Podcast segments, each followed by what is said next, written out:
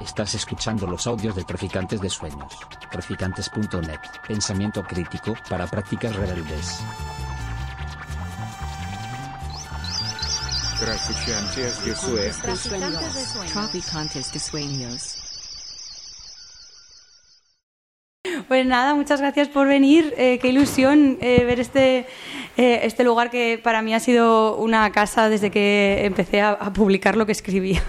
Me hace mucha gracia que, como siempre, la gente se vaya para atrás y se quede aquí como la, el- la calva esta siempre que se queda. Eh, bueno, que eso, que muchísimas gracias por venir, me hace muchísima ilusión. Móviles apagados, fuera de cobertura. Eh, y, y nada, y que me hace un mogollón de ilusión presentar. eh, nosotras venimos tarde con Carmen Orellana, que de verdad es que para mí me muero de ilusión. O sea, esta persona eh, que la conoceréis eh, si habéis visto y si no la habéis visto, tenéis que ver la maravillosa película eh, Te estoy amando locamente, eh, con varias nominaciones. Tenéis que verla, por favor, ¿vale? Una película increíble que tiene mucho que ver con cositas que vamos a hablar hoy ah, sobre el libro también. Eh, y bueno, y es que eh, para mí es una artista estupenda y una tía majísima, la verdad. Así que muchas gracias. eh, Bueno, yo estoy un poco nerviosa, ¿eh? Lo tengo que decir. Que A mí estas cosas así como un poco serias me ponen muy, me pone muy nerviosa. Así que bueno, pues nada, que me hace mucha ilusión también que me hayas invitado. Y nada, y ahora Elisa, ¿quién nos ha leído el libro? Hemos dicho, vale, no pasa nada. Pero lo habéis comprado, ¿no? Vale, si no luego lo podéis comprar, ¿vale? Entonces, no pasa nada, porque para que nadie se pierda, Elisa nos va a contar de qué va el libro, ¿no? Sí, porque en la primera presentación que hice en Barcelona estuve hablando 15 minutos sobre el libro sin decir de qué iba, ¿no? Y entonces estuvo, pues genial. Entonces, eh, bueno, mm, eh, nosotras vinimos tarde, es eh, mi primera novela. Eh, yo, mm, el libro que había publicado anteriormente a este, que fue mi primer libro, fue Resistencia Bisexual que nada que ver, o sea, bueno, nada que ver, muchas cosas que ver, pero era un ensayo que sí, que era muy accesible, que sí, que era en primera persona, que sí, que, eh, bueno, me está haciendo muchísima ilusión eh, este momento. Eh, venga, vuelvo. Eh, pero era un ensayo, ¿no? Y, muchas veces es mucho más fácil eh, escribir, o por lo menos para mí, desde intelectualizar las cosas que desde explicar una historia, ¿no? Que es mucho más complicado porque no se trata de si tienes razón o no, sino de, eh, si tu historia está llegando, ¿no? Y no tiene nada que ver. Entonces, esta novela tardé mucho más tiempo en escribirla que Resistencia Bisexual. Y, mm, y el, el origen de la novela realmente fue un encuentro eh, que, es, que está narrado en el libro y que esto es real, o sea, es un libro de autoficción, pero esto es real, eh, que fue un encuentro con, con Teresa Meana. Teresa Meana es eh, una activista feminista lesbiana eh, que tiene 70 años eh, y, y yo la, la conocí un verano, eh, bueno, me quedé totalmente fascinada con, con ella, con sus historias y tuve la suerte de que ese verano nos invitó a, a mí y a una amiga a visitarla a su pueblo de Oviedo y nos dijo, ay, qué bien, vamos a visitar a Teresa, de veras que tía más maja, no sé qué, claro. Llegamos eh, a su edificio. Eh, nos dijo que vivía en la cuarta planta, llegamos a la cuarta planta, se abre el ascensor y vemos un rellano con, con varias puertas.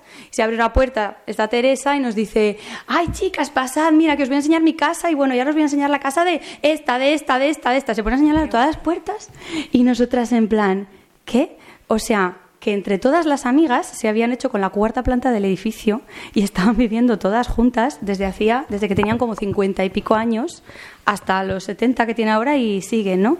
Claro. eh, Teresa estaba tan tranquila, en plan, "Ah, mira, aquí está la nevera, no sé qué, y nosotras "Ah", a punto de llorar, como que ya no se estaba dando cuenta de lo fuerte que estaba siendo. Total. Entonces, a partir de esto, bueno, le empezamos como a preguntar y, y fue muy fuerte porque, claro, Teresa Meana es una, es una persona que aparece en Wikipedia, pero si tú la buscas en Wikipedia, eh, nada de la información que hay pública eh, sobre ella habla de, de- de las cosas que para mí son ta- tan importantes y tan emocionantes como es eh, cómo se ha organizado para vivir, ¿no? qué casas ha, ha generado. Y entonces, eh, pues eh, decidí lo que cualquier rata de biblioteca haría, que es entrevistarla. Y le hice como tres entrevistas sobre tres casas, tres lugares, casas de su vida, eh, que casas más metafóricas o más reales, pero casas al fin y al cabo, que eran eh, la Santa Sebe, que fue el primer bar LGTBIQA más eh, friendly de Asturias, que abrieron en el 83 con, con algunas amigas. Después eh, una cárcel en la que estuvieron presas unos meses eh, y, eh, un, y, el, y el piso este, ¿no? De, de Oviedo. Y los tres espacios eran tres espacios muy diferentes entre sí, con unas dinámicas muy distintas, pero que todo era como que lo que marcaba estos espacios era una forma de habitarlos en comunidad sin intelectualizar tampoco, que luego hablamos de esto de intelectualizarlo todo, que somos pesadísimas, pero desde, desde unos cuidados y una alegría como brutal, ¿no? Y esto me dio mucha esperanza. Eh, hice lo que cualquier rata de bibliotecaria, que fue hacer un trabajo para la universidad, que estaba muy bien, pero era un poco como que le venía pequeño. Y al final eh, me contactó eh, la editorial Amor de Madre que son estupendas y, la propuesta pues fue el, este, esta historia el sitio que se merece es, una novela no entonces en la novela tenéis las entrevistas de Teresa que están reales tal cual entremezcladas con la historia principal digamos que es la historia de la narradora que es la historia de autoficción en la que pues la narradora eh, después de la pandemia pues como tantas de nosotras no eh, pues la pandemia se, se llevó una hostia la narradora se llevó una hostia como una catedral eh, y sumida como en una enorme sensación de fracaso decide mudarse a Barcelona, ¿no? Y es la idea, bueno, pues en, esta historia se narra un poco como ese viaje de esta persona eh, haciendo una nueva vida y viendo cómo eso tensiona o acerca las amistades que se quedan en Madrid, qué muros hay eh, para hacer nuevas amistades, ¿no? A partir de una edad en la que se supone que ya eh, hacer amistades no, no en la treintena es como más como que se ve como más feo, ¿no? O es más difícil. Eh, y bueno, y, y, cómo va luchando contra su juicio contra sí misma y, y por abrir un poco paso a esto tan que, de lo que tanto hablamos, pero que tan difícil es, que es la vulnerabilidad, ¿no? Y cómo los relatos de Teresa le van haciendo espejo de, de todo esto, un poco como esperanza hacia un, un, futuro posible, ¿no? Aunque no sepamos qué va a pasar eh, más allá de que viene el cambio climático, ¿no? Eh, entonces, bueno, pues esto es un poco el resumen del libro y hay algunos temas que hemos hablado que nos gustaría como comentar. Un aplauso, por favor. Aplaudamos mucho, que es lo que nos queda. queda otra más que aplaudirnos. Y no sé, y hemos apuntado aquí 100.000 cosas que nos apetecía hablar del libro, pero no sé si sí. quieres hacer freestyle. Bueno, o... mmm, yo antes le comentaba a Elisa que como que de repente me ha venido el libro en un momento que creo que también el libro habla mucho de cambios, de justo, ¿no? De encontrarte en otros espacios, de encontrarte como un huequito de tu hogar, de, de qué consideramos nosotros hogar, ¿no? También, de como que ahora mismo... Eh, pues yo personalmente pues estoy en un momento de fatal, ¿no? De, ¿Por qué no negarlo? Eh, claro, de, me echan de mi casa, no tengo trabajo, eh, no sé qué hace con mi vida. Entonces de repente era como que yo leía y decía, vale, guay, hay otras personas que se están sintiendo también como yo de alguna forma. Y al final, bueno, pues de todo esto salimos, ¿no? Entonces como que es bonito porque el libro también trata de muchos temas con mucha naturalidad. Uno que me hacía mucha gracia, que lo hemos comentado también, que es como todas estas personas que, que se sienten poderosas porque han nacido con el privilegio de tener dinero. Y no pasa nada, pero tienes que saber desde dónde tú vienes. Tienes que saber que, bueno, que eso que te está pasando en tu vida es un privilegio y lo mismo yo no lo he tenido. Entonces yo vengo desde otro camino y lo mismo que a mí me echen de mi casa ahora mismo es una tremenda putada porque no tengo forma de solventar eso. Entonces creo que también naturalizar todas estas cosas y que estamos juntas en esto, pues es importante, ¿no? Total. Bueno, si alguien tiene algún piso del que se vaya próximamente en Madrid. Por zona usera, que es el mejor barrio de Madrid, pues que nos lo diga. Sí, o sea, en el libro está todo el rato presente eh, el tema de la precariedad laboral, que es una cosa que nos han contado, por lo menos a la gente de, de no, no, bueno, no sé si de nuestra generación, no sé si incluirme la misma generación que tú, hacerme sí, la moderna, ¿no? pero bueno, que nos han contado como que es una cosa que, que, iba a ser pasajera, ¿no? O sea, bueno, tú vas a ser precaria eh, el tiempo que te duren las prácticas en la uni y luego ya, ya está, ya claro. vas a salir de la precariedad y además cada vez vas a ir como tu nivel de vida va a ir a mejor, no va a ser así, ¿no? y no, ya sabemos que no. Y es, y es una movida porque claro, está todo montado de manera eh, y esto lo vimos mucho en la, en la cuarentena, cuando se permitió que se frenara absolutamente todo, menos el trabajo asalariado, ¿no? O sea, tú puedes parar de hacer todo, menos esto, que esto tiene que seguir rulando, ¿no? Em, y, está hecho de tal manera que tú encima pienses que es culpa tuya, ¿no? O sea, que si no has conseguido tal cosa, y por eso también el título tiene, mucho que ver con esto, ¿no? El de sentir que llego tarde a los sitios, ¿no? Que para la edad que tengo ya debería haber conseguido esto, ya debería estar en un sitio mejor, ya debería haber logrado esto, esto, esto, esto. Y es la trampa también de esto de hacernos creer que encima es culpa nuestra, ¿no? De que si no hemos, bueno, con todos estos titulares lo estáis viendo últimamente, que además se están poniendo las botas, no sé si ha sido en el ABC, eh, últimamente de, eh, a los millennials les encanta, no, ya no quieren tener hijos, no les gusta. Es bueno, claro. Bueno, es que a lo mejor no tengo dinero para, ¿no? Claro. O es que eh, les encanta el co-living. no, cariño, no tengo dinero para irme, claro. pues soy yo sola. Claro. O sea, nos da gracia porque Luis, que es mi compañero de piso y persona que amo en la vida, pues nuestra casa está toda acogida con cosas de la calle o cosas de Wallapop, pues porque queremos pues en parte no, o sea, ¿sabes? Entonces hay una cosa de, bueno, es que los jóvenes eh, pueden, eh, prefieren como mm, darle otra vida a, un, a un mueble tal, en parte guay, porque mm. creo que también hemos aceptado que hay cosas que no tienen solamente un uso, sino que de forma, bueno, pues tú puedes usarlo pues mm, de otra, de otra forma y tal, pero también en parte es porque, claro, yo me siento una persona totalmente nómada. O sea, yo una persona en la que yo no sé si hoy estoy en Madrid y mañana me voy a vivir a Sevilla o me voy a vivir a no sé dónde. Yo no puedo invertir ciertas mm. cosas materiales porque no sé qué va a pasar con eso y al final es un jaleo, ¿no? Entonces, como, bueno, me gusta coger cosas de Wallapop y pintarlas. Pues, pues, sí, en parte sí, pero en parte no me queda otra tampoco. Molaría que pudiéramos elegir. Claro, ¿no? claro, claro. Y, poder hacer Con living me encanta, con living me encanta, ¿no? Como, claro. Vivir con personas que no conocen, no. Coliving. Te queda mejor. claro. Y, y, en el libro, al final, lo que, lo que ocurre es, bueno, pues esto, que esta cosa está todo el rato de fondo, mm. ¿no? En los personajes, les está apretando las tuercas y está marcando también sus decisiones en, en, todos los aspectos de la vida, no solo con respecto al trabajo, sino que, que tú llegues de machacada del trabajo, hace que tú estés en un estado mental distinto para relacionarte con tus amigas, con tu pareja, ¿no? O sea, eh, que tus preocupaciones sean unas muy concretas, que tomes decisiones y que al final eso lo, lo ahondes como una cosa eh, tuya, ¿no? Que ha sido un fracaso tuyo personal. Y esto es un libro que va muchísimo sobre el fracaso y sobre el miedo al fracaso y sobre qué pasa si nos quedamos, si elegimos em, vivir en algunas cosas de los que la norma llama el fracaso, ¿no? Y hay una parte al final eh, que, a ver, tampoco es que sea un spoiler, no voy a contar lo que es, pero que hay, hay un momento como que, que uno de los personajes hace una cosa que, a ver, no es legal hacerla, pero como no es legal hacerla, ha dado mucho gusto escribirla. Eh, que es eh, que como todas las cosas, ¿no? que la el, escribir sobre todo es venganza para mí. Eh, soy muy partidaria de la venganza, voy a dejar de decir la palabra venganza. Em, Por favor. Porque todas las cosas que no se pueden decir. Pero venganza uno, ¿cómo, ¿cómo vengarse de? Tal cual. Bueno, pues, pues hay un momento de venganza que es el único remedio que, le queda a este personaje que está completamente explotado ¿no? y hace una cosa que a muchas de nosotras nos gustaría hacer y como no la podemos hacer, pues la, escribimos y ya está, ¿no?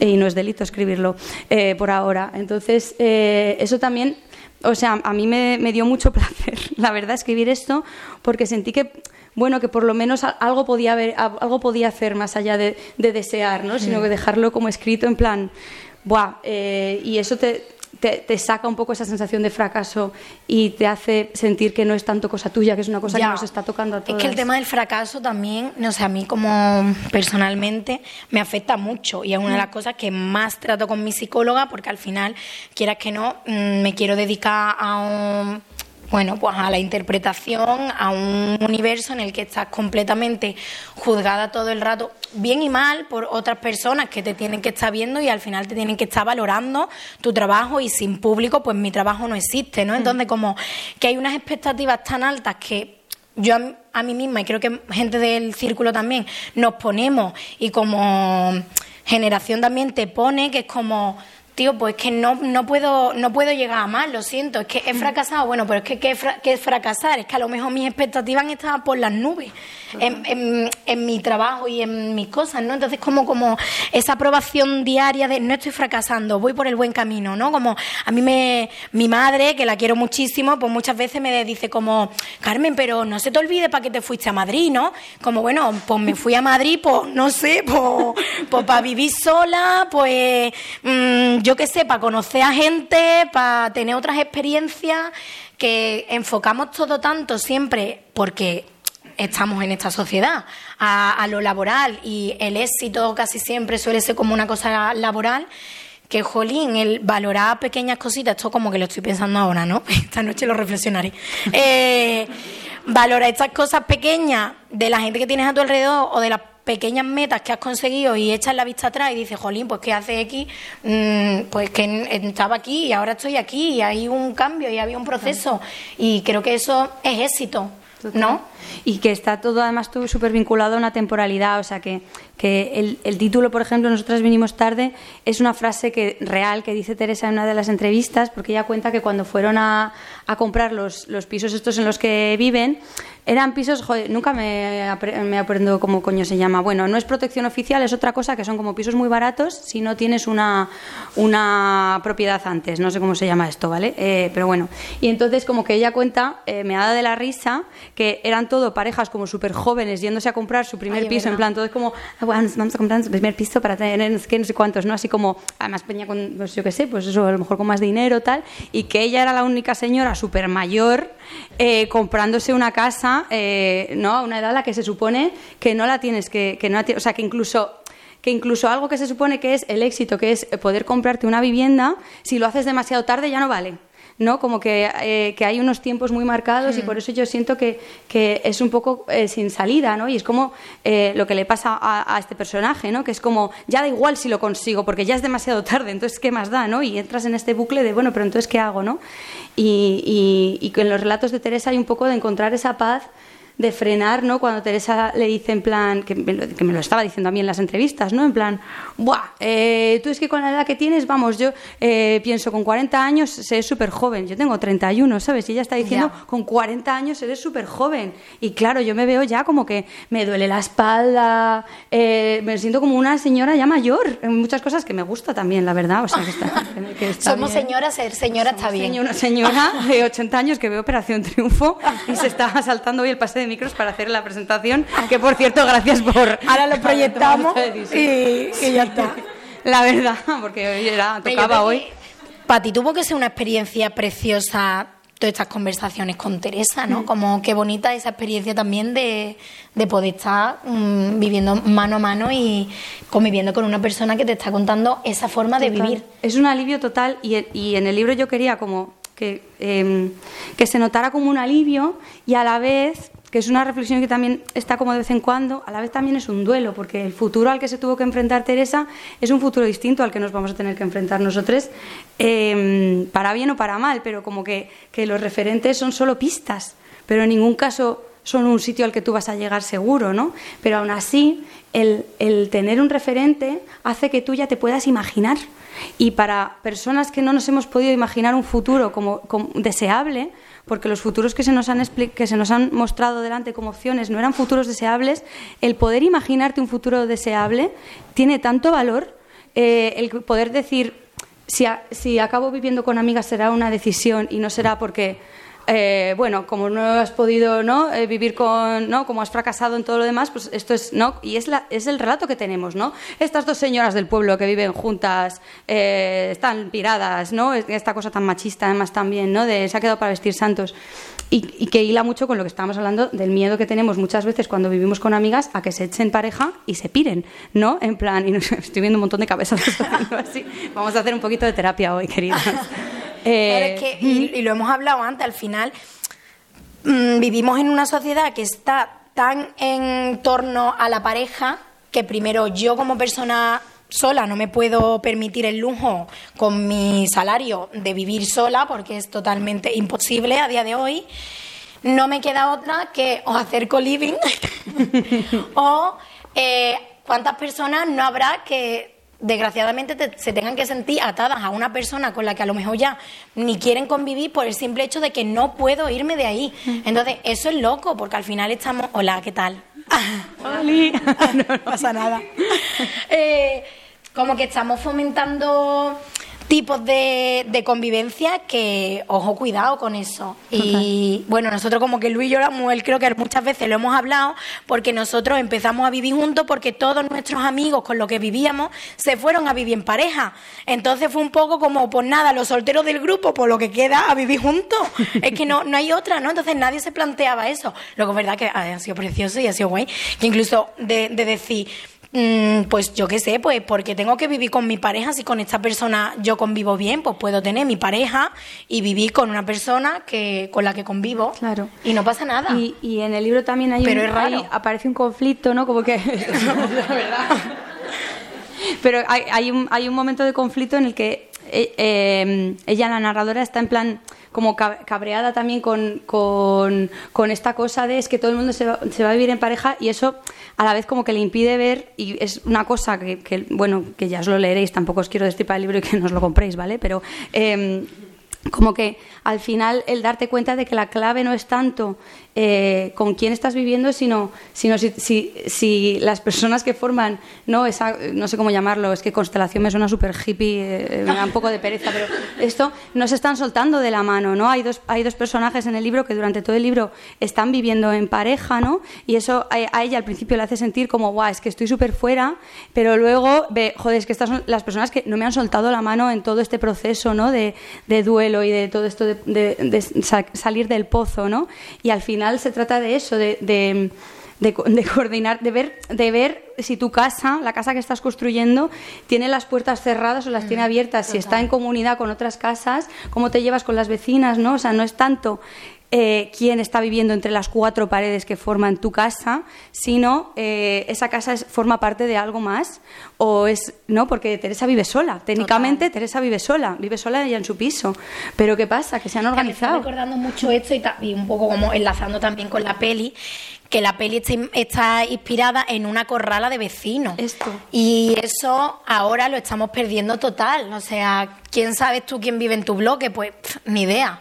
A nosotros con la vecina de arriba y es porque te recoge los pedidos del Amazon, ¿sabes? Entonces, claro, en este momento en el que antiguamente vivía la gente en comunidad, tú vivías y, y jugabas allí, te quedabas en el patio y las vecinas, yo me acuerdo de las vecinas de mi abuela, tía, y me acuerdo de la portera que vivía allí en una especie de casita pequeñita en la portería, eh, bueno, que no era la portería, o sea, era la portería y ella luego tenía su vivienda. Y esa señora estaba siempre allí con una tele viendo pues, mm, lo que estuvieran echando en la tele en ese momento y tú llegabas y te sentabas allí y mi abuela se ponía a coser allí y luego, pues nada, adiós a mi casa. Pero es que la peli se ve las, esta resistencia, no cuando llega la policía, bueno, Claro. lo veréis, pero que hay, hay una alianza entre vecinas Claro. que se, se unen contra la policía, es que es, es muy heavy, ¿no? Y se ve como una cosa totalmente, o sea, es una, una peli que habla mucho de alianzas en Mm. este sentido, ¿no? De, bueno, no estamos compartiendo exactamente el espacio, pero, Pero pero, hay una sí. intención de somos una comunidad Sí, más allá total. de esto. Sí, era como una cosa de, mm, por ejemplo, creo que a lo mejor algo muy antiguo de cómo no voy a invitar a las vecinas a la boda si es que forman parte de, de la, de la vida, de, mm, de- son un poco como mi familia. Y en la peli se ve también cómo cenan juntos en verano, cómo salen a la calle. Yo me encantaba a mí ir por el pueblo, que mis padres tenían una casa en un pueblo pequeñísimo de Córdoba, donde todo el mundo sale con la, con la silla a la puerta. Entonces tú pasas por allí y está la gente, pues allí en la puerta, con la silla, comiendo pipa. Es que ese es mi- Y qué, es boni- mi qué bonito eso. Claro. Nosotros eso, pues quedamos en, en Usera y nos ponemos allí. Me encantaría, ¿eh? Claro. Es que- Claro. y por eso la, la portada es esto, ¿no? O sea, por eso la, la cubierta del libro son, o sea, Ay, eh, son, bonito, son vecinas. Bueno, hay una ventana que está cerrada eh, también por porque es un libro sobre duelos eh, y sobre, bueno, hay una historia al final que es que es una historia también de, de- de Teresa porque joder, este libro, pues sí, eh, hay mucho de humor y bueno, ahora hablamos de, de esto, ¿no? Pero, eh, pero también hay partes así como un poco más duras y, y hay un momento en el que Teresa cuenta de una amiga, una amiga del grupo, ¿no? Que murió y que en la etapa final de su vida fueron ellas las que se organizaron para ir al hospital, para llevarles cosas, llevarle cosas, para, para sostenerla y esto que, que, que ya lo he dicho otras veces en presentaciones, que esto que la norma se empeña en decir que es un fracaso, que son unas amigas sosteniendo un cuerpo, para mí es un milagro. O sea, para mí es, es, es increíble y por eso también está esta ventana cerrada, pero una de las vecinas está mirándola, ¿no? O sea, como que, que, que, mm, que es, es la intención y es la, y es la mirada que tenemos sobre, sobre las otras, ¿no? Esto tiene Qué mucho que ver con lo de bonito. los referentes. Y hay una, Sí. creo que hay una reflexión también, creo, de eh, que, el- que la prota cuenta eh, quién me cuidará a mí cuando sea mayor, ¿no? Y es como, wow, es verdad, pues que qué bonito también que haya esa red a tu alrededor y tú sepas que hay personas a tu alrededor que te van a cuidar y que pueden ser de tu familia de sangre o no. Total. No, no tengo que estar ahí obligado a sentirme con una persona o voy a tener hijos porque es que si no, ¿quién me va a cuidar cuando sea mayor? Pues, chicas, si esa es tu función para tener hijos, pues verdad. vaya tela. La ver- Sí, ¿No? Pero es que es así, sí, muchas veces es así. Y, mm, eh, y no sé, bueno, es esta cosa de- del, del, del- del- no sé cómo decirlo, como del compromiso sin, sin tener que idealizar, porque a mí me da mucho miedo. Y me ha pasado últimamente al hablar de esto que parece como que estamos idealizando el, buah, imagínate todas las amigas en una pradera correteando. A ver, lo que va a pasar es que va a haber una crisis de la hostia, nos vamos a estar peleando por el agua, o sea, esto va a ser horrible, ¿no? O sea, va a venir el apocalipsis. Pero, y, y Teresa tampoco lo está idealizando y la narradora tampoco lo está idealizando, ¿no? O sea, como que, es decir, esto precisamente porque es una posibilidad real, tiene sus cosas buenas y tiene sus cosas malas. Lo que pasa es que la diferencia de esta posibilidad con otras posibilidades es que esta se nos ha sido negada. No es tampoco mejor ni peor. O sea, en ningún momento hay un es mejor irte a vivir con tus amigas que con tu pareja. No, no es esto, sino es posible hacer esto y que sea un plan de futuro y que no sea eh, algo y que sea algo deseable y que no sea el premio de consolación de nada, ¿no? Sino un futuro al que podamos aspirar y que no está recogido ni eh, legalmente porque a ti no te dan días en el trabajo por ir a Claro, cuidar a tu total, amiga, total. eh, se muere tu amiga, no te están dando, ¿no? Ayer lo hablamos en la presentación del libro de Cris Lizarraga, ¿no? No te están dando ningún tipo de, de, mm, de reconocimiento de ese vínculo. Lo vimos en la cuarentena también, ¿no? Solamente puedes ir a ver a tu pareja o a tu familia, pero no puedes ir a ver a tu amiga, ¿no? Aunque mm, lo necesita, ¿no? O que quiere. Y, y es así, ¿no? Y ahí es- este desprecio como constante a esto que... que que y el ver referentes vivos y el poder Claro, que eso es pensar que porque es mismas como, podemos sí. es que mi- eh, sí, es mi amiga, Claro. no es a la balala, no es, o sea, que como es tu amiga, pues justo por eso, Claro. es mi amiga, tendré que ir a, a cuidar a esta persona. Tal cual. Pues sí. Eh, teníamos aquí apuntado también, a ver, ver. qué más cosas habíamos hablado para hablar. ¿Quieres hablar de eh, bisexualidad, memoria histórica? ¿Cuál es? Ah, bueno. En el menú tenemos. En el menú de hoy tenemos ¿Qué os apetece? Vale. Eh, bueno, sí, también, verdad que leyendo el libro, pues me sentí muy identificada con la peli, porque creo que por suerte he podido tener, bueno, la suerte y la no tan suerte de eh, hablar y convivir con personas que han estado encarceladas por homosexual. Entonces, eso tú lo piensas y realmente es una cosa loca, ¿no? O sea, es que yo estoy hablando con un señor mayor que podría ser mi abuelo, que te cuenta cómo ha estado encarcelado y cómo no podía volver a su pueblo a X kilómetros a la redonda tra- tras volver después de esto.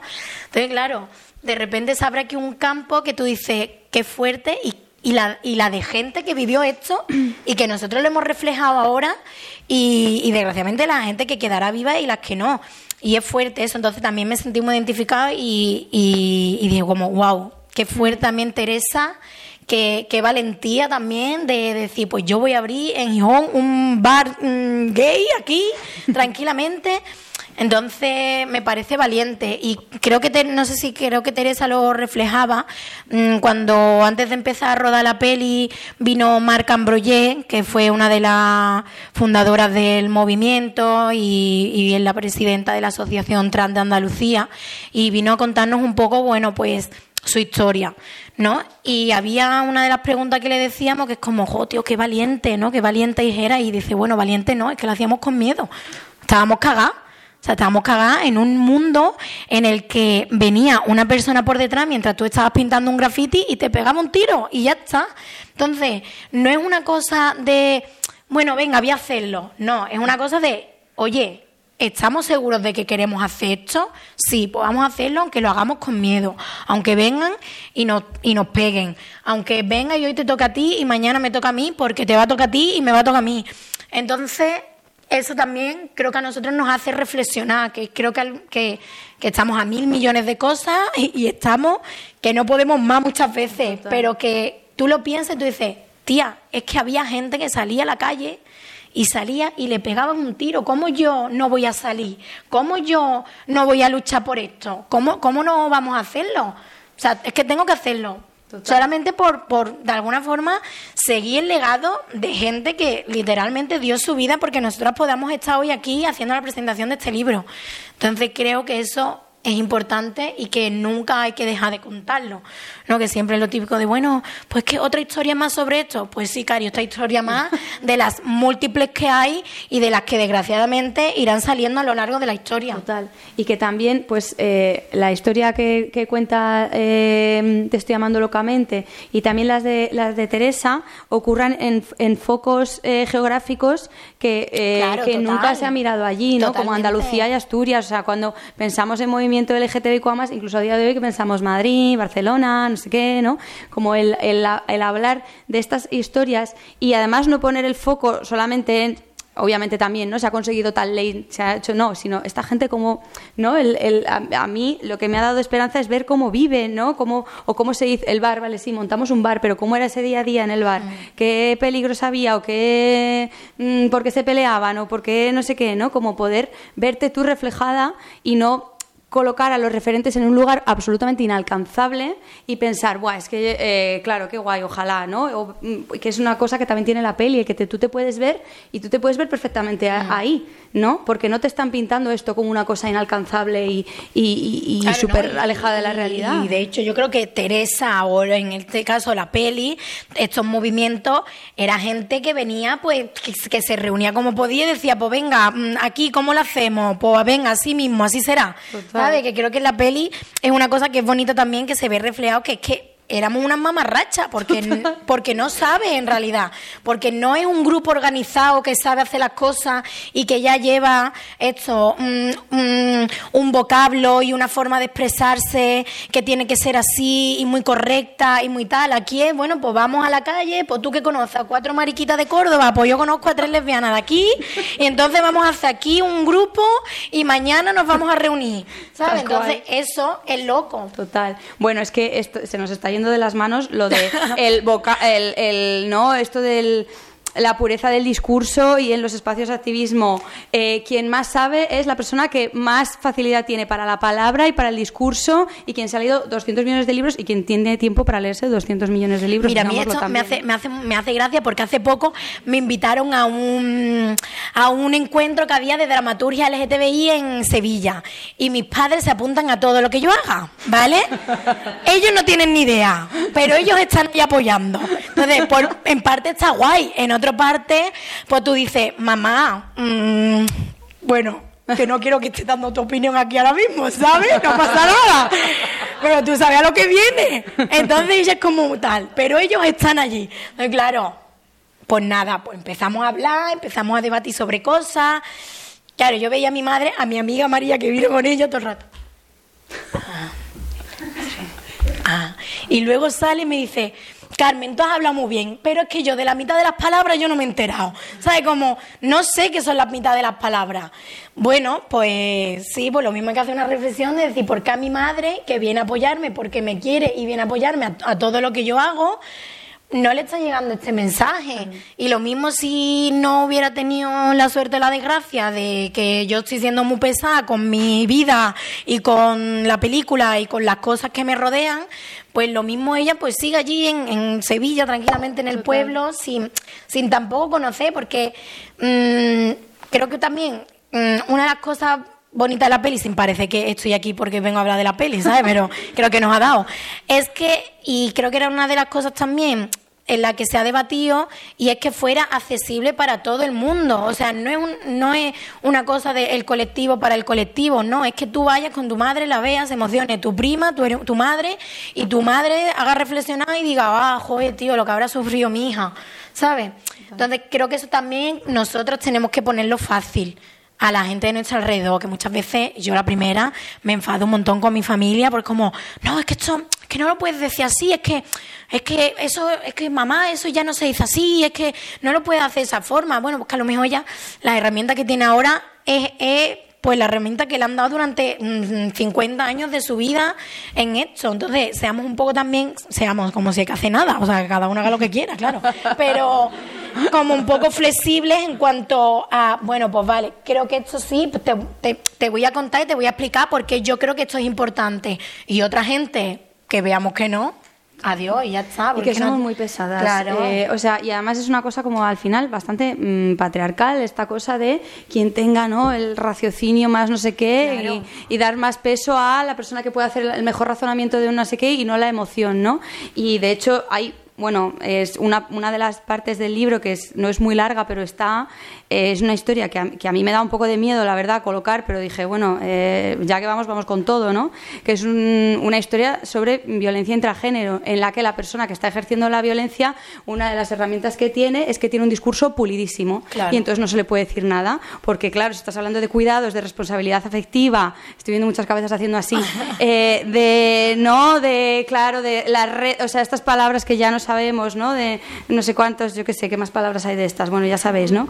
Eh, eh, vincularse, mi vínculo, venga. Eh, todo esto eh, es, es incontestable y entonces nos pensamos que un discurso pulidísimo sí o sí eh, viene con unas prácticas perfectas, ¿no? Y en cambio no vemos que a lo mejor, y eso es por lo que no vemos eh, referentes en personas que no tienen un discurso estupendo, eh, tal cual como nos gustaría, pero que tienen unas prácticas que ya nos gustaría a nosotras, porque estamos aquí con el poliamor, poliamor, no sé qué, no sé cuántos. Eh, hay cosas que yo he oído sufri- sufriendo. Hay cosas que yo le he oído contar a Teresa que pienso, pero ¿cómo, cómo lo hacíais si no había nacido Brigitte Vasallo? O sea, eh, ¿sabes? Y es como, es que nos pensamos que nos hemos inventado la rueda, eh, como dijo Ya. eh, la tía de Total, Chris, ¿no? somos- somos un poquito, ¿no? Un poquito listas, Sí. calistas, y yo creo que tenemos que bajarle un poco y también vigilar un poco a dónde colocamos, a qué, qué peso le, le ponemos a los discursos y qué peso colocamos a los pequeños gestos que pasan más desapercibidos, yo creo. Sí, tía, y esta cosa como de dar consejo, pero porque tienes que hacer esto, ¿sabes? Como es que te doy este consejo porque es que lo que tienes que hacer es esto. Como bueno, yo haré lo que yo quiera, ¿sabes? Hace poco me encantó, me encantó, porque leyendo cartas que le escribía mi padre a mi madre de jóvenes, y había una que yo dije, pero bueno, ¿y esta carta? ¿Sabes? Una carta que le decía, eh, que es que ellos estaban de novio, ¿sabes? No estaban ni, ni saliendo, o sea, no estaban casados. Y le decía, eh, porque Carmen, porque yo lo que quiero cuando te pido que me escuche es que me escuche, no que me des tu opinión. Te estoy diciendo que me siento de esta forma y tienes que respetar mis emociones y te lo juro que yo estaba diciendo, pero ese es mi padre, ¿sabes? Y me encantó, claro, mi madre enfadadísima. Ella como, hoy voy a la carta que me hace tu, tu padre, no sé qué. Pero yo la leí y yo dije, wow, qué carta tan bien escrita, o sea, y qué fuerte que mi padre en ese momento estuviera diciendo, oye, que no me tienes que decir lo que tengo que hacer, que, que cuando te pido que me escuches, ¿qué decía esa frase? Cuando te pido que me escuches es porque quiero que me escuches, no porque me tengas que dar tu opinión. Y es como, qué fuerte eso.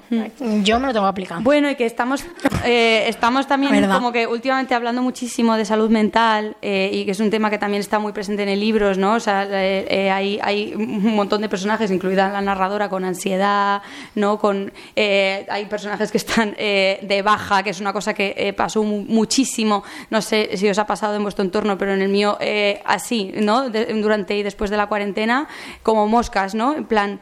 Eh, por, por, por eso que estábamos hablando antes del trabajo, ¿no? De esta cosa de eh, no puedes frenar de hacer nada menos el trabajo y encima con, con este neolenguaje que hay en el trabajo, eh, que está, tra- estamos trayendo el lenguaje de lo doméstico al trabajo en plan, aquí somos una familia, en esta casa no sé qué, en esta casa no sé qué, te voy a quemar la oficina, hijo de una hiena, ¿no? O sea, como ¿Cómo puede ser tan perverso que estemos utilizando el lenguaje de, lo familiar, que ya bastante chungo es, como para llevarlo ahora al, trabajo, ¿no? Y esto tiene una factura a nivel de salud mental y ahí volvemos otra vez a lo de vivir con amigues, porque pues esto hay un, hay un momento del libro que hablábamos antes, el de Elige tu propia aventura. Me encanta. Eh, que, está basado en, el uso, o sea, hay una parte que tú tienes que ir tomando decisiones en el libro, ¿no? Como los libros estos de Elige tu propia aventura, que está basado en, el uso literario que, uso de este, que hizo de este recurso Carmen María Machado en su libro En la Casa de los Sueños, que es increíble y os lo recomiendo un montón, que va sobre violencia intragénero también. Em, también Nosa, también, no, este libro no va de esto, ¿vale? Pero que está ahí. Em, Entre otros. Sí. Y, y claro, es, es, un momento de mucha ansiedad. Es, la idea de ese, de, ese, de ese momento es como que pueda una persona que a lo mejor no ha sentido ansiedad, que bueno, buena suerte, ¿no? Hay alguien aquí que no tal, que puedas entender un poco cómo es, ¿no? Esta sensación de, de ansiedad y de que no hay salida y, eh, y, claro, esto ocurre porque en esa casa no hay nadie que se está dando cuenta de que esta persona está así, ¿no? Eh, porque en esa casa nadie está viendo, oye, esta persona eh, lleva un día entero sin salir de su habitación, esta persona yo no la he visto salir a la cocina a comer, ¿no? No hay una mirada que esté cayendo sobre esta... Entonces esta persona le da igual tener 100.000 referentes en Internet o donde sea, da igual dónde está posando su mirada porque no hay ninguna mirada que, que esté posándose en ella, ¿no? Y por eso se habla mucho de reconocimiento, ¿no? de que para que haya reconocimiento hace falta dos miradas, no vale solamente bueno, eso lo que cuenta Teresa, ¿no? Tú ibas al bar, a la Santa Sebe, y tú veías a alguien en la barra como tú, ella decía así, ¿no? Como tú veías una lesbiana en la barra, y tú decías, ¡buah, estoy en casa! Pero lo importante era que esa persona también te viera a ti y te reconociera a ti como parte de ese espacio, que es una cosa que las personas bisexuales sabemos muy bien, ¿no? Lo importante que es no solamente estar en un espacio LGTBIQ friendly, sino eh, que para nosotros seamos reconocidos como parte de ese espacio y no como invitados, porque entonces nunca va a ser realmente nuestra casa, ¿no? Es el momento de abrir el melón ya. Sí, yo creo que sí. ¿Has visto los volantazos que ha sido increíble, ¿eh? Ha sido increíble. Un aplauso para Lisa, por favor. Increíble. Me encanta pedir aplauso. Tenemos que aplaudirnos más y ya está. Eh, ah, iba a decir algo de esto de antes. Ah, sí, también, aparte de esto de la bisexualidad, que ahora vamos con este tema, eh, creo que hace falta como que también el comunicar, ¿no? Que ahora vamos también un poco como nuestro pedo, vamos nuestra mierda y vamos nuestras cosas y necesitamos nosotras todo el espacio y todo es para nosotras. Y lo siento es que es mi espacio y es, mi, y es mío y es para mí. Y entonces hay una cosa también de, tío, si yo abro un poquito para arriba, saco las emociones, que es importantísimo emocionarnos, reírnos, tocarnos y, y llorar y enfadarnos y sentir que estamos vivos, pues cuando eso y estás conviviendo con una persona, pues creo que también es importante porque, porque tú sabes cuando una persona mm, va por aquí o sabes cuando una persona está mejor, está peor, o oye, a ver con, de qué forma te digo que no, pero claro, si yo voy a lo mío, pues a lo mejor no me doy cuenta de eso. Y creo que es importante también como el, el abrir un poco el campo y, mm, y, y ver a la gente y, y emocionarse que Teresa eso lo cuenta como que, claro, que el hecho de que ellas también supieran que sus amigas sepan que está en casa, pues claro. pues claro, no le permite a veces estar ella sola, que es como que si lo cuenta en plan, Begoña, que eres una pesada, déjame en paz, ¿no? Que la Begoña veía que estaba el coche de Teresa en la puerta, y, hola, Dindon, vengo a tomar un café. Y Teresa en plan, déjame en paz, coño. Pero ojalá esos sean los problemas que tengamos, no poder decirle a, tu amiga, déjame en paz, que eres una pesada. Y en la confianza eh, también de, oye, mira, pues ahora no. Claro. Pues ya está, pues ahora no, porque quiero estar aquí leyendo, nosotras vinimos tarde, bueno, muy bien. ¿Quieres hablar de bisexualidad? Ay, Dios mío. En fin, pues sí. Y. Mm, y no sé, ¿qué más hablamos? ¿Quieres hablar algo de bisexualidad? ¿Quieres que vayamos cerrando? ¿Qué te apetece? Sí, o sea, creo que me, me sentí también muy identificada con esto. Bueno, nosotras creo que nos, conocimos por, por Instagram por y tal. Bisexuales. Por bisexuales. y yo te, creo que te, sobre todo porque vi lo del tema de las convivencias y me pareció una cosa increíble. O sea, yo dije, ¿qué? O sea, qué guay que esto exista, un espacio donde haya personas bisexuales que compartan y comuniquen, porque yo muchas veces no me he sentido que formo parte de nada ¿sabes? Como que al final dices tú, mm, bueno, pues no me formo, no formo parte del colectivo, ya, bueno, es que no es que a lo mejor mi experiencia pues no ha sido tan traumática como el de otras personas, bueno, pues entonces, entonces no. Ya, es que sí, pues estoy con una tía, pero bueno, en verdad pues, yo qué sé. Entonces, claro, de repente piensas y tú dices, wow, espérate, ¿cuál es mi recorrido? Mi recorrido es que a lo mejor yo tengo una trayectoria de una vida en Sevilla, en una familia muy tradicional, en un colegio que amo y, y que me ha dado muchísimos valores, pero que era un colegio religioso, donde pues la diversidad sexual tampoco era la temática de los martes, ¿sabes? Las cosas como son. Entonces, claro, tú te pones a pensar y tú dices, ah, vale, eh, ah, que yo en verdad, en verdad, esto, a mí, esto, yo creo que sí, ¿sabes? Entonces, claro, esta es la eterna conversación que hasta a día de hoy tengo y creo que tenemos las personas bisexuales con gente que como ya no te digo que mi madre no lo pueda llegar a entender, ¿sabes? Porque mi madre a mí pues me quiere un montón y a mí evidentemente no me dijo nunca nada. Yo dije, pues estoy con una muchacha y me dijo, pues no nos sorprende, ¿sabes? y ya está, y perfecto, para adelante. Pero es verdad que ella muchas veces piensa y dice, es que si mi hija le gustaran only mujeres, pues perfecto, pero lo que no entiende es el que, bueno, es que tú como un día estás con uno y que otro día estás con otro, y es como, pues sí, hija, mamá, justo eso.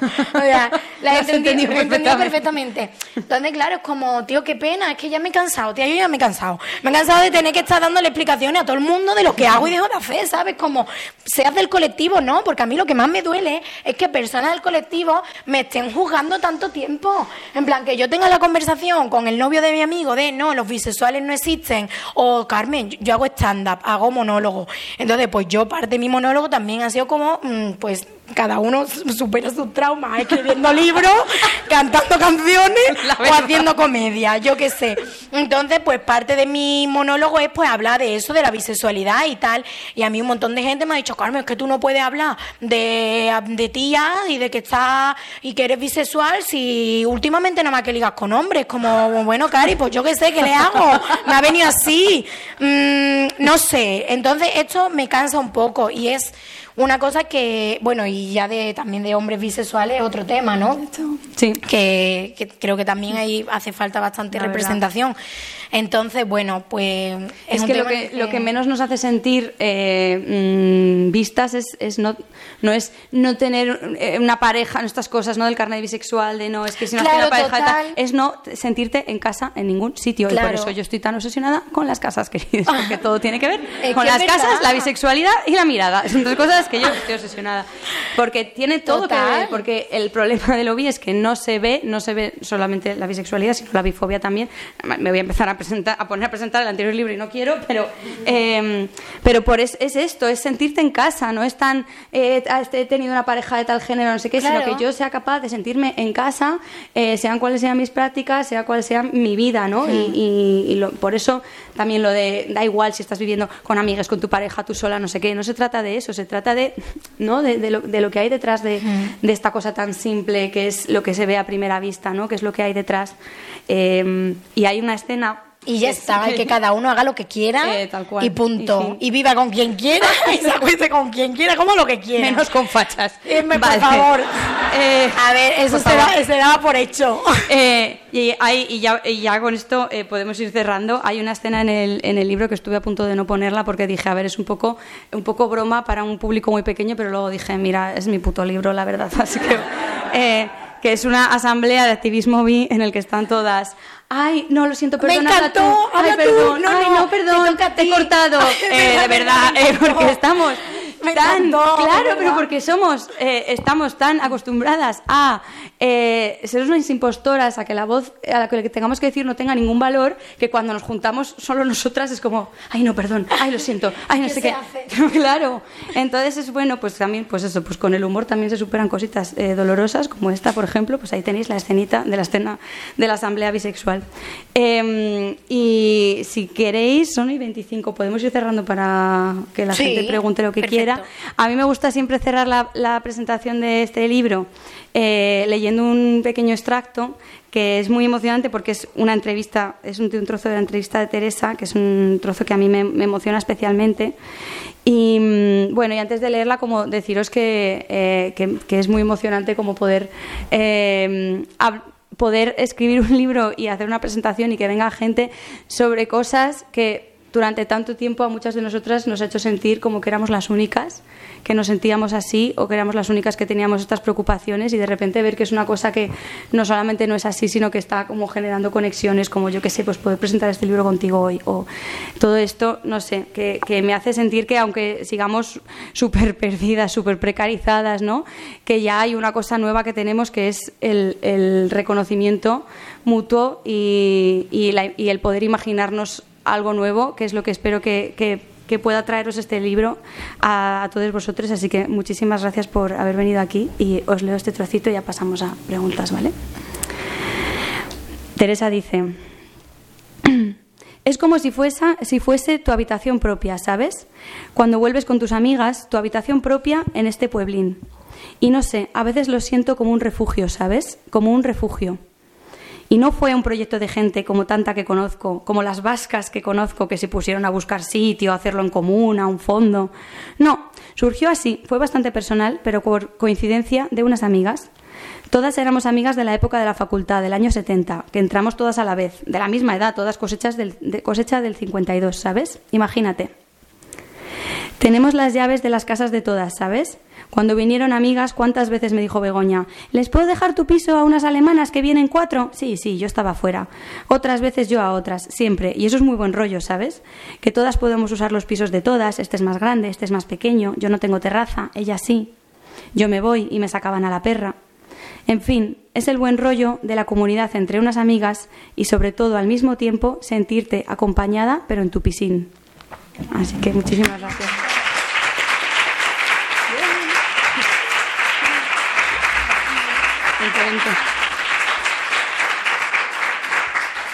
Bueno, abrimos para preguntas, reflexiones, llantos, súplicas, amenazas, lo que queráis, venganzas, eh, lo que queráis. Qué miedo da siempre hablar la primera, luego que no venga nadie en plan, ay, me da vergüenza decírtelo antes, pero te lo digo ahora. No. Eh.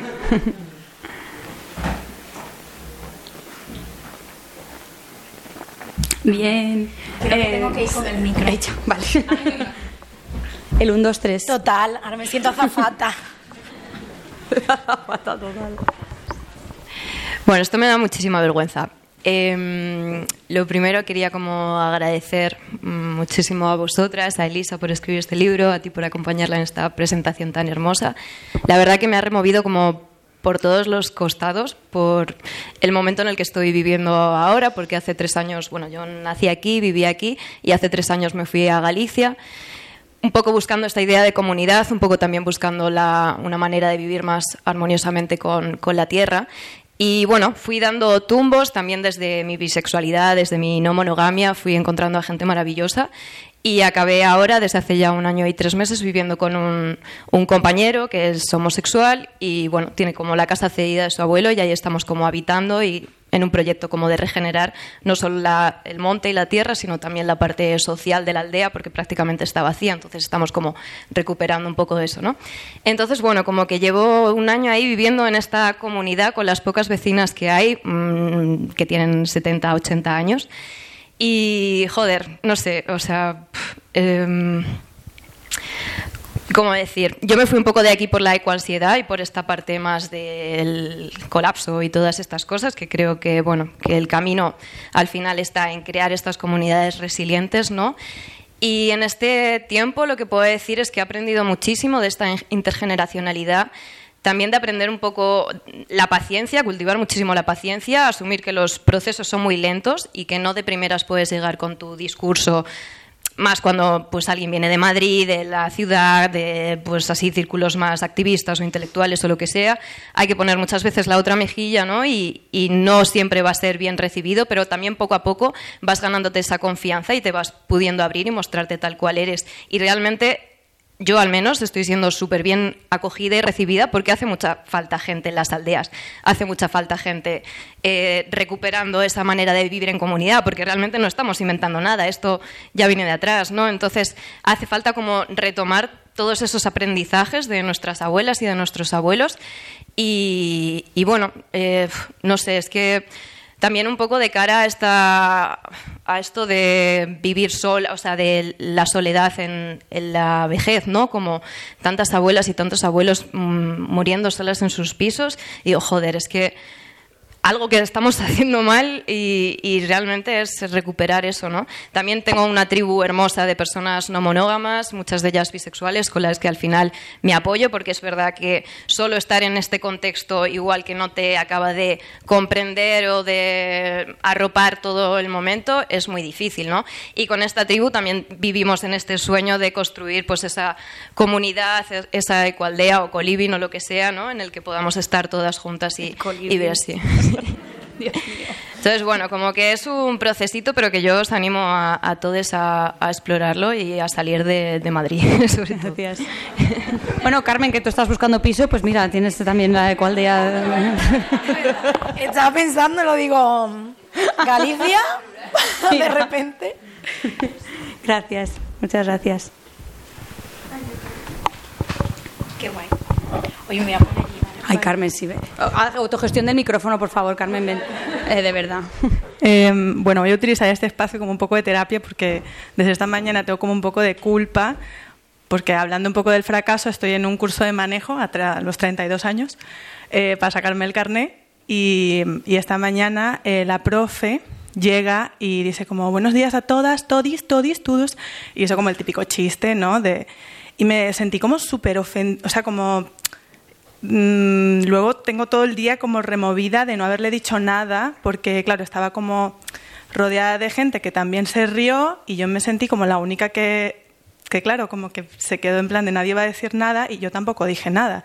Entonces, con esta cosa como del título de vinimos tarde y de la temporalidad y tal, eh, sí que siento que nunca es tarde como para pensar que alguien no puede cambiar o que tú no tienes como no esa cosa de enjuiciar a alguien o lo que decíamos de siempre hay que decirle a alguien lo que tiene que hacer o lo que es mejor, pero sí que sentir que si no te tienes que quedar callado en algún momento, como por miedo a decirle a alguien, mira, si me estás ofendiendo o sí que puedes estar ofendiendo a gente del colectivo, eh, no sé, como que hay que hacerlo. Siento que esa cosa de impostora, de... Um, del miedo, deberíamos superarlo y que si alguien, no sé, se enfada, se burla o lo que sea, bueno, da igual, pero como, no sé, sentir esa cosa de que tú al menos lo dijiste.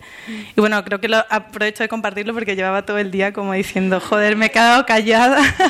y no sé, cómo estar en este espacio en casa, quizás, eh, me hace sentir como segura de poder decirlo. Y bueno, eso. Gracias. Como persona que suspendió el carnet de conducir cinco veces hasta que se lo pudo sacar, eh, eh, o sea, creo que, que muchas veces, eh, o sea, a ver, los entornos activistas a mí me han aportado muchísimas cosas, esto, o sea, mogollón, y me lo siguen aportando, pero creo que tenemos como esta cosa de estoy obligada todo el rato a ser la perfecta eh, feminista, LGTBIQ, bla, bla, bla, de tengo que responder, ¿no? Eh, si habido una agresión, lo tengo que responder y ser eh, perfecta con mis palabras para dejarle, ah, que se entere de no sé qué, ¿no? O pasa cualquier cosa y, eh, ¿no? Como saber exactamente y todas las luchas y todo el no sé qué. Y al final eso se convierte en una culpa bastante, al final, eh, individualista que eh, para mí al menos me, me hace desconectar de lo que se supone que es para lo que estamos haciendo esto, que es para hacer comunidad, ¿no? en plan, se supone que esto es para, para tal, y el estar todo el rato pensando eh, mmm, eh, esta culpa que también, que es lo que hablamos antes del trabajo, ¿no? De debería, debería, debería ser mejor trabajadora, mejor no sé qué, mejor no sé cuántos, eh, también debería ser mejor feminista. Mira, no puedo más, o sea, eh, es, es, insoportable cómo las, las, los discursos neoliberales y, pro, y, productivistas se cuelan hasta en cosas que se supone que están ahí para salvarnos la vida. Eh, y lo que están haciendo muchas veces es machacarnos la salud mental, ¿no? Eh, y cuando hablamos de ACAP, también estamos hablando de ACAP al policía que tienes en tu cabeza y no solamente que es más fácil de acabar con él que los policías que, eh, en fin, si hay algún policía aquí se puede ir. Eh, iba a decir algo que no se puede decir. Bueno, eh, Entonces, bueno, pues esto que yo pienso que es, que es fuerte, no solamente que te tengas que comer esa agresión, sino que luego encima la perpetúes tú en tu cabeza pensando, es que le tenía que haber dicho, es que no sé qué, no sé cuántos. Hay una escena en, el libro en el que la narradora se está friendo un, huevo frito y, y, le da un ataque de ansiedad solamente de estar entrando en el bucle que lo hemos hablado antes, ¿no? De mierda, esto y lo otro, lo estoy haciendo mal y, y, y, sin necesidad de haber hablado con nadie, ya esa, esa cosa como que echa a rular, ¿no? Bueno, no os, cuento la escena porque es mejor que la leáis y si os la cuento no tiene ninguna gracia. Tampoco tiene gracia porque eh, no es de reírse, ¿no? Pero eh, es un ataque de ansiedad. bueno y es esto, ¿no? De la culpa y, tal. eso es una cosa que yo creo que tenemos mm, muy arraigada y que tenemos que quitarnos ya. O sea, tenemos que. Y a mí me pasa todo el rato. Y entonces, como. Vale, mierda, no lo has dicho. Uf, es que ya te. es que ya ahora qué hago. Y es que soy lo peor. Y eso todo son las expectativas que nosotros nos ponemos a nosotras mismas con es que estoy aquí y tengo que llegar aquí entonces en, en todas mm, las situaciones que hay bueno pues es que somos humanas y ya está. Entonces, te entendemos, yo creo. Y que es guay también que en estos espacios te sientas libre para contarlo, porque mira, ya es un pesito que te has quitado tú de encima. Y lo mismo mañana cuando vayan otra vez a clase, te sientes más fuerte para decir, oye, mira, que eso no, a mí no me hace gracia eso, y punto, y ya está pero que te entendemos, yo creo, ¿no? Y si no quieres decirle nada y, eh, no sé, eh, robarle eh, algo, también está muy bien. Yo, en cuántos trabajos he robado, no lo sé en todos probablemente, porque en todos se han portado mal conmigo. Y cuando alguien se porta mal contigo, pues le robas y no pasa nada. Y es así. Le robas el tiempo, le robas el material, lo que tú quieras, pero le puedes robar porque de nuevo la venganza viene a salvarnos cuando no viene la justicia. Y ya está.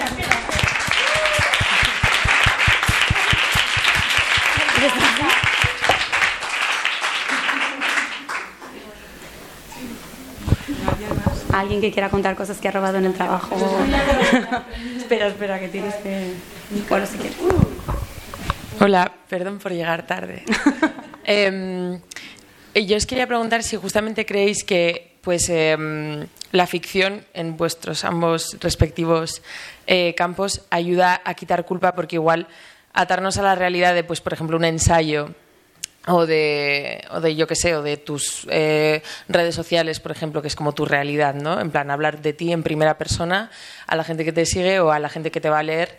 Em, es más fácil como no soltar la culpa ahí y sin embargo cuando entras en un género como em, la ficción en la novela o en el cine eh, es más fácil entrar desde otros lados y justamente eh, no, no, sentir ese, mm, esa culpa todo el rato y entrar en ese mecanismo que es como muy fácil en ese bucle. Brutal. ¿Quieres, ¿Te apetece? Eh, sí. bueno, mm, tema.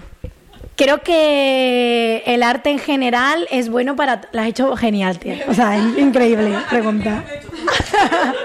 no quiero saber nada de esto. Bueno. Eso no se roba. Eh, aquí no, por favor.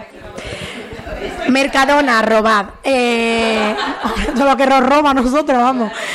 Yo creo que el arte en general y mm, todos los medios de comunicación eh, son como una extensión de nosotros y al final creo que sí que es importante, al menos yo hablo desde mí. A mí no sé si me ha ayudado tanto a la culpa, porque al final mm, yo la culpa la tengo muy presente en mi vida por haberme educado en una ideología cristiana, y es una realidad.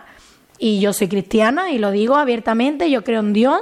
No me siento identificada con las personas que llevan la palabra de Dios, ¿no? Que es otra cosa. Entonces ese es otro tema. Pero es verdad que hay una educación que tú tienes que es como sentirte mal por todo y tener una culpa absoluta por todo lo que tú haces a tu alrededor. Entonces a mí eso me agobia en todo, a nivel de mm, sentir o sea, culpa o, o, incluso te llega un proyecto y yo decía, es que yo no tengo que estar aquí. Es que tiene que estar otra persona. Yo no soy, yo no tengo que estar aquí, no, no puede ser yo hasta que tú dices, ya, pues sí, pues tienes que ser tú porque vos te a ti, yo qué sé, pues tienes que ser tú. Entonces, yo creo que mm, a mí, por ejemplo, no tanto la culpa como, como una forma de liberación personal, a mí sí que me ayuda. A lo mejor no tanto el cine, porque creo que el cine eh, yo como actriz mm, me viene un texto dado de otra persona, que algunas veces puede ser precioso otras veces tienes que hacerlo como sea. Entonces, creo que el stand-up, por ejemplo, la comedia o el general yo... Chao. Adiós. Como, como el, el generarte a ti misma tu, tu propia creación sí que me ha ayudado muchísimo para eh, liberarme de cosas, porque al final, esto es una cosa que yo he hablado con mi psicóloga, de decir, yo me siento mucho más fuerte cuando estoy encima del escenario con un micro y cojo una seguridad brutal que luego yo soy capaz de ti decirte cosas y bajarme de aquí y hacer, me voy a mi casa cagada, porque no quiero enfrentarme a eso.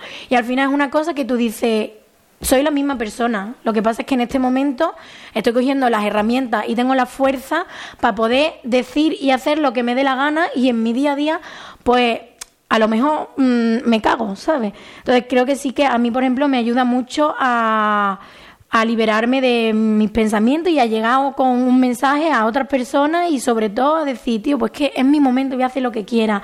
Y es una cosa que no sé si a ti te pasa porque yo juzgo todo el rato lo que hago, juzgo todo el rato el que sí. Tío, como que yo juzgo y yo digo, yo hago un show y yo digo, mierda, tú y tú y tú nos han reído y mierda y ya, uf, y ya la he cagado y ya hay gente que no me ha, y no me ha comprado.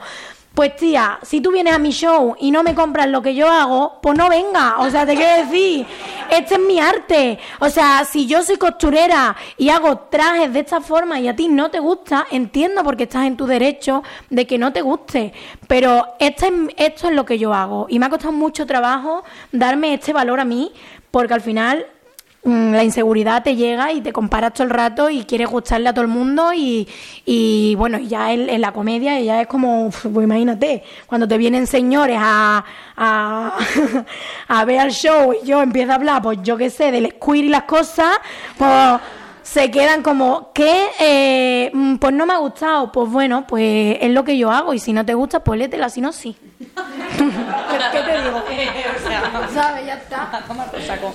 Pues sí, más de lo mismo. O sea, a ver, para mí también el, eh, la liberación de poder escribir una novela y no un ensayo es que puedes crear personajes que digan cosas y las digan por ti y no eres tú. Entonces está bastante guay. Y de hecho, o sea, a mí mm, me... O sea, a mí que me da muchas veces miedo hablar, pensar que se me va a malinterpretar, todo el mundo me va a odiar, todas estas cosas, ¿no?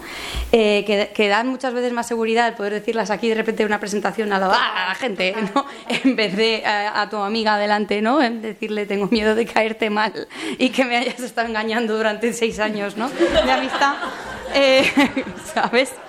Eh, entonces el poder, el poder poner esas voces en, personajes, que al final es que estamos hablando de autoficción y todo es autoficción. El Señor de los Anillos también es autoficción, porque hay un patriarcado en el Señor de los Anillos. Entonces, eh, ¿qué me estás contando? No? Eh, entonces, poder crear personajes que hagan esto por ti. Y eh, una cosa que me pasó con el libro es que yo estaba, o sea, como que al principio estaba usando a la, personaje de la narradora para volcar todas las cosas que, odio de mí, ¿no? Y entonces hice un pase como de un pase de micros, que ahora nos vamos a ver el pase de micros, ¿vale? No os preocupéis. Eh, que está ahora en YouTube, no os preocupéis que está guardado. Eh, eh, hice como un pase de micros de- del. Para quien no veáis Operación Triunfo, hice una primera lectura del borrador con amigues. eh, y hubo un par de amigues que me dijeron, tía, está muy guay, muy bonito, pero la narradora, eh, uf, eh, joder, me cae un poco mal. Y yo, ¡ah! Porque me había pasado siete pueblos con esta persona. Claro, porque la había hecho insoportable. Y es como, tío, tienes que tener un poco de compasión. O sea, fue bastante fuerte, al final acabó siendo una sesión de terapia esa lectura, ¿no?